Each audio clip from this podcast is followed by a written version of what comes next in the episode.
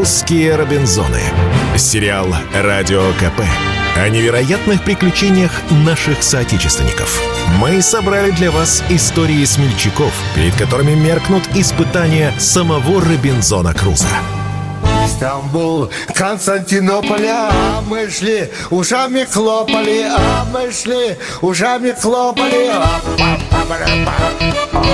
Когда Тихом океане тонет баржа с чуваками, чуваки не унывают, по штурок ломают. Зиганчин роб, зиганчин боги, зиганчин родом из-под Калуги, зиганчин боги, зиганчин роб, зиганчин сел чужой сапог. Зиганчин бог, зиганчин рог Зиганчин съел второй сапог. Пока зиганчин рог долбал Гармонь Федотов доедал Любого разбуди хоть среди полярной ночи на пояс сонное ухо. Зиганшин буги. И тебе тут же затянут в ответ. Зиганшин рок. Зиганшин съел второй сапог. Эта песенка уже надежно вросла в культурный код, как и в нашу историю с 49-дневной Тихоокеанской Одиссеей четырех советских солдат. 17 января 1960 года сильный шторм оторвал от причала Курильского острова Итурук десантную баржу и унес в открытое море. Срочники Асхат Зиганшин, Анатолий Крючковский, Филипп Поплавский, Иван Федотов полтора месяца боролись за выживание. Съели сапоги и гармошку, но дотянули до 7 марта, когда их подобрали посреди Тихого океана американцы. Примера такого мужества не существовало в мире, гордо писали золотые перья в статьях и очерках. Но уважаемые журналисты и писатели ошиблись. Пример был более суровый, более продолжительный и гораздо менее известный. Произошел уникальный случай незадолго до приключения команды Зиганшина. В декабре этому подвигу исполняется ровно 70 лет. В эфире «Русские Робинзоны» специальное приложение к совместной программе «Радио Комсомольская правда» и Русского географического общества «Клуб знаменитых путешественников». У микрофона Евгений Сазонов, и сегодня я расскажу о неизвестном подвиге советских китобоев. Они провели в Тихом океане без еды и воды 82 дня – Гораздо больше, чем солдаты на десантной барже. Дольше, чем кто-либо в океане в истории, особенно если учесть, что все предыдущие дрейфы после кораблекрушения завершались ужасными трагедиями.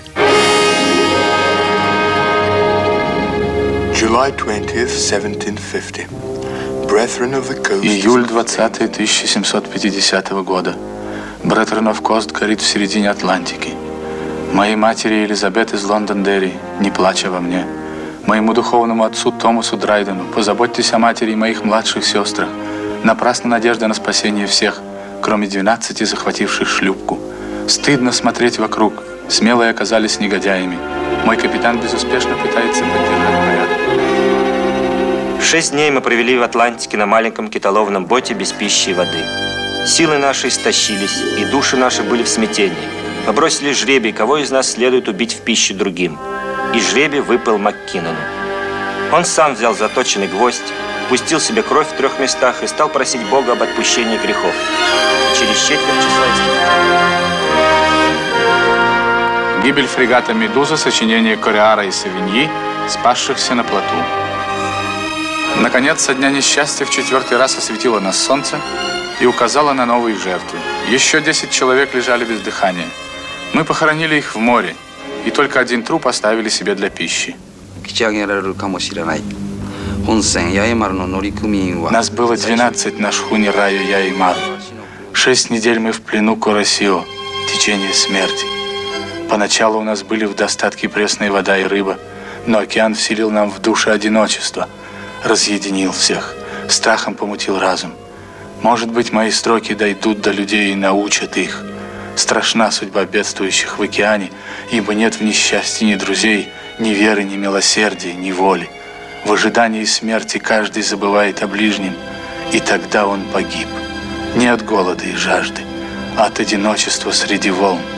Каждый день в нем умирает сердце, и дней ему отпущено судьбой немного. Начало двух ЧП оказалось до более похожим.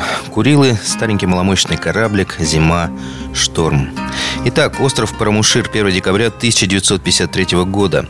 Буксирный катерок, у которого даже не было собственного имени, только буквенно-цифровое обозначение Ж-257, собирался остановиться на прикол. Жучок, так его между собой звали моряки, был приписан к рыбокомбинату Подгорный и таскал туши китов от приходящих китобоев на разделку и переработку. Но сезон завершился, это был последний день на плаву и последнее задание – разгрузка ремонтного судна. Часть команды, включая капитана, уже сошла на берег, занималась отчетами. На борту остались шесть человек – Старпом Федор Козлов, механик Хусейн Наблязов, моряк Николай Воронков, старший матрос Александр Жебровский и двое молодых ребят на подхвате – Равиль Мирсафов и Виктор Шлык. С самого утра погода начала портиться. Затем проснулся шторм. Катер ушел подальше, дабы не разбиться о скалы Парамушира. Но в открытом море непогода сначала притихла, а потом... Ветер рванул с такой силой, что океан взревел – поднялся снежный ураган. 20 лет я хожу в море, но такого еще не приходилось видеть. Глянешь в окно, и оторопь берет. Вырастет над нами волна, громада с трехэтажный дом, поднимет судно, потом бросит его вниз, будто в пропасть.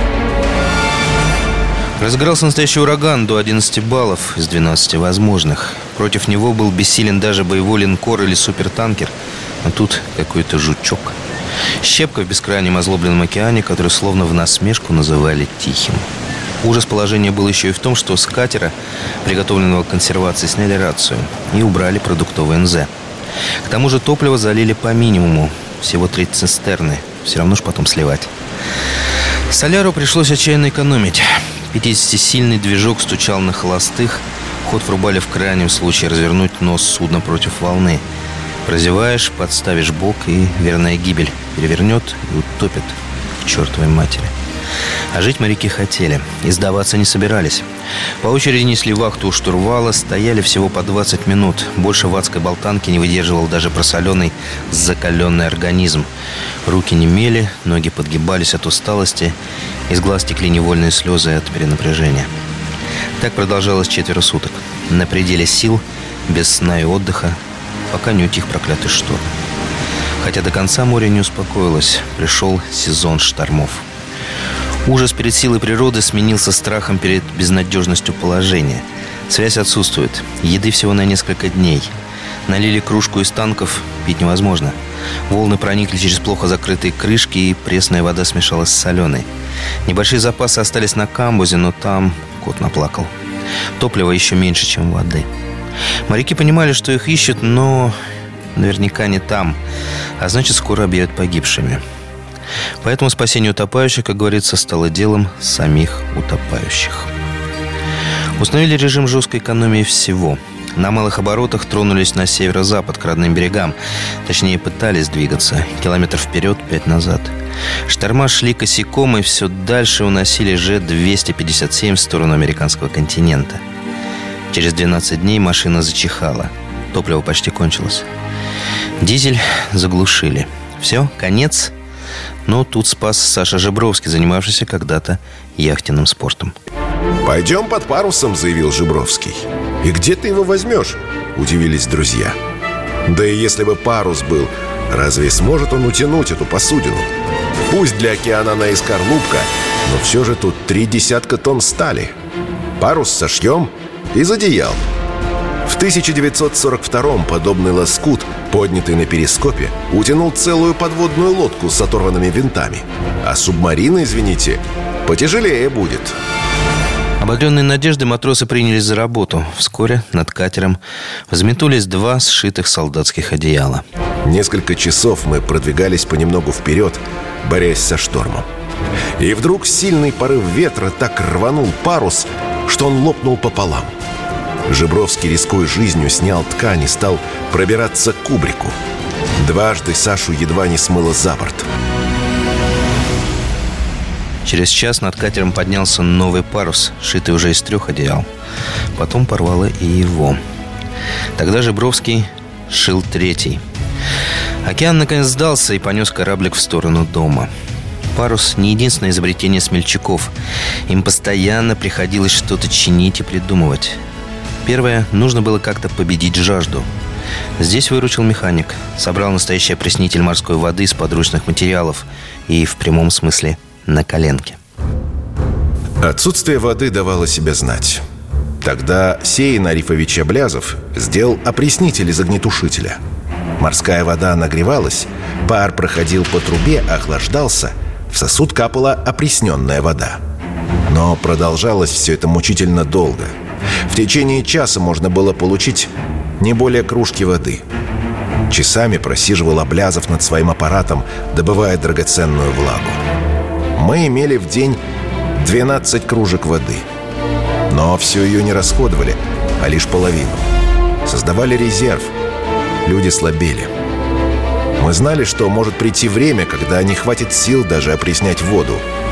Поэтому и копили ее в большой кастрюле. Но на чем кипятить воду, да и чем греться? Зима в океане – самое противное время. Когда дрова и уголь закончились, жгли мебель, обшивку, переборки, кранцы. Затем снова выручила морская смекалка. Начали использовать в качестве топлива брюки, майки, трусы. Сделаешь из тряпок сверток, вымочишь в остатках горючего и в печку. Хлеба у нас было мало, всего три буханки. Имелись макароны, вермишель, сушеный картофель. Мы установили строгий режим расходования продуктов. Паек все больше сокращали, так как трудно было сказать, сколько мы еще пробудем в океане. Продолжение через несколько минут. «Русские Робинзоны». Сериал «Радио КП» о невероятных приключениях наших соотечественников. Мы собрали для вас истории смельчаков, перед которыми меркнут испытания самого Робинзона Круза. Наконец иссекли и эти продукты. Но тут невероятно повезло. Наткнулись на большое количество морской капусты. Сразу повеселели. Жить можно. Заготовили впрок, варили, жарили, парили, ели сырой. Но вот кончилась и она. Посидев на воде несколько дней, вспомнили рассказы Джека Лондона и решили попробовать съесть яловые сапоги, в которых когда-то работали на разделке китов. Они пропитались китовым жиром, а это какая-никакая еда – за приготовление блюда взялся Жебровский. Он изрезал голенище на вермишель и бросил на сковородку, смазанную солидолом. От блюда пошел удушливый дым. Мои лапшинки обуглились, и я решил было их сразу выбросить, но чувство дикого голода победило. Взял один кусочек, бросил в рот, другой, жую. Они такие хрупкие, солоноватые. Ребята, напряженно наблюдавшие за мной, на перебой стали просить дать и им попробовать. Справка. В один из юбилеев Дрейфа команда Зиганшина в комсомолке попробовали повторить их кулинарные эксперименты и приготовить что-нибудь хотя бы отдаленно съедобное из сапог. Затарились в строительном магазине новенькими кирзачами, отрезали хороший кусок и бросили в кипящую кастрюлю. Час варили, два варили. Кирза не смягчалась, а лишь становилась все противнее на цвет и запах. Наконец, спустя пять часов вытащили что-то бесформенно отвратительное и, превозмогая отвращение, попробовали откусить. Гадость еще та. Не разжевать, ни тем более проглотить это невозможно даже с отчаянной голодухи. Жесткая тряпка со вкусом резины и прогорклого масла. Попробовали поджарить. Еще хуже. Но как же Робинзонам удавалось протянуть на этом пайке? Дело в составе материала. В середине 20 века солдатские сапоги, кроме кирзы, еще состояли из так называемой юфти – продукта переработка кожи свиней или крупного рогатого скота. Она включала в себя значительный процент жира, потому и не промокала – вот из нее можно было сварить подобие бульона и погрызть саму. В 100 граммах свиной кожи содержится до 200 килокалорий. Но это в прошлом. Сейчас же на каждом шагу сплошная синтетика, а потому жевать кирзачи бесполезно. Только зубы погубишь или вообще отравишься. Сапоги пропитывают всякой вредной химией. С таким же успехом можно запечь автомобильную покрышку. Если уж выживать, то на кожаных перчатках или ремне. А лучше всего для кулинарных экспериментов подойдет куртка, но только при условии, что кожа натуральная, желательно свиная, хотя и бычья тоже сойдет. В общем, лишь бы не искусственная, а натурпродукт. Так съели все имевшиеся на борту сапоги, но это мало помогло. Матросы стремительно слабели – Четверо слегли и уже не могли встать. Вахту несли только Жебровский и Козлов. Да и они передвигались по палубе только на четвереньках. Первым свалился Рафиль Мирсафаров, самый молодой из нас. Когда он помогал повару снимать с печки какое-то подобие супа, ему обварило руку. Он слег и больше не поднимался. Мы стояли на вахте у штурвала по два часа. Четверо. Мирсафаров, Жебровский, Шлык и я. Теперь нас осталось трое. Но скоро свалится и Виктор Шлык. У него опухли ноги. Но даже в этих условиях моряки думали не о себе, а о друзьях. Однажды один из больных матросов поманил к себе Жебровского. Воронков, чувствуя себя совсем плохо, подозвал меня и сказал, мол, к утру, очевидно, помру, но вы не выбрасывайте за борт мое тело. Когда убедитесь, что я действительно умер – Порежьте на куски, хорошо проварите в соленой воде. Вам, молодым, надо жить. Саша начал успокаивать Николая, солгал, что видел утром в воде корягу, а значит берег близко. Возможно, этим он и спас, подарив надежду. Ведь оказалось, что избавление совсем близко. 21 февраля 1954 года наконец случилось чудо. В это время мы услышали звук сирены. Откуда из силы взялись? Шлейк первым выскочил наверх. Мы увидели рыболовный траулер. Шлейк ответил ему сиреной. Я дал две ракеты. Траулер, это был Камчедал, шел нам навстречу. Вскоре он приблизился. Один из матросов швырнул к нам на борт выброску. Шлейк схватил ее, но удерживал с большим трудом, слишком ослаб. Получилось как-то так, что нас подбило прямо к борту траулера. К нам спрыгнул боцман, за ним матрос. Взяли нас к себе на борт, а катер на буксир. Произошло это всего в шести милях от Камчатского мыса Поворотный, то есть моряки все-таки сами вернулись к родным берегам после трехмесячного, практически бесконечного пути. И в этом тоже их подвиг. Когда наши тела переносили на борт Камчедала, Матрос, что нес меня, заметил. «Ты что-то совсем невесомый, дедушка». Я ответил тихо. «Браток, я не дедушка. Мне всего только 24 года». Хотелось бы сказать, что китобоев дома встретили как героев, но это не так. Один не в меру ретивый ГБшник долго допрашивал, проверял, мучил ослабевших людей даже в больнице. Мол, а может, хотели сбежать? А может, специально поплыли на Аляску? А может, они и не герои вовсе? Проверка не нашла никаких следов предательства, но осадочек остался. Видимо, потому о подвиге ребят рассказали как-то скромно. Спустя месяц после спасения вышла небольшая статья в «Камчатской правде», а 1 апреля в «Комсомолке». Матросов наградили орденами, о них создали повесть.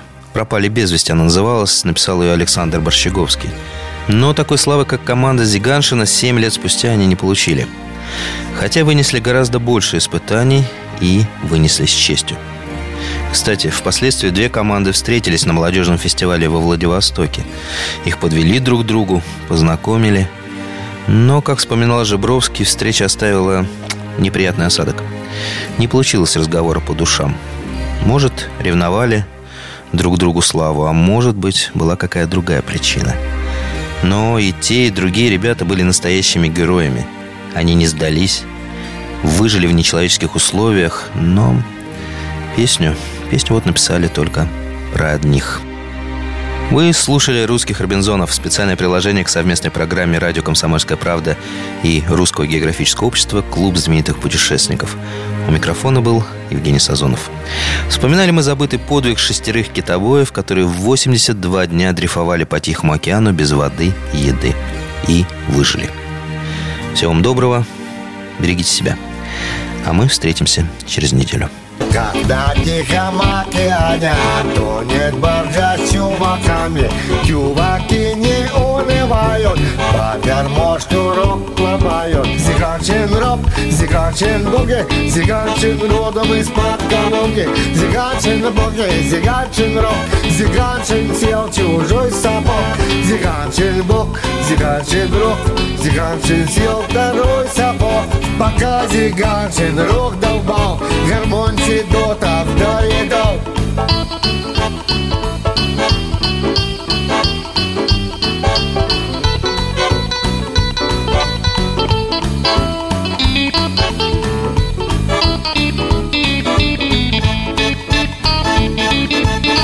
Зиганшин рок, Зиганшин боги, Зиганшин пел письмо подруги, Зиганшин боги, Зиганшин рок, Зиганшин сел второй сапог, пока Поплавский зубы скалил, Зиганшин съел его сандали, Зиганшин боги, Зиганшин рок, Зиганшин первый съел сапог, Москва, Калуга, Лос-Анджелес, объединились в один колхоз, Зиганшин боги, Зиганшин рок, Зиганшин сел второй сапог.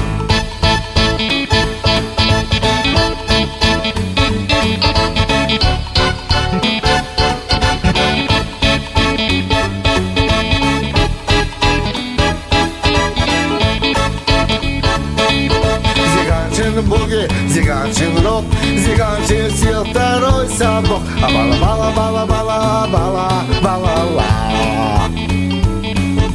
А ба ба ба ба.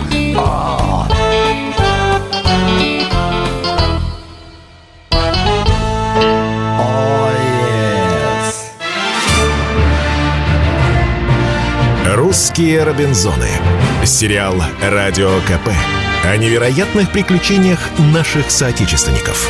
Мы собрали для вас истории смельчаков, перед которыми меркнут испытания самого Робинзона Круза.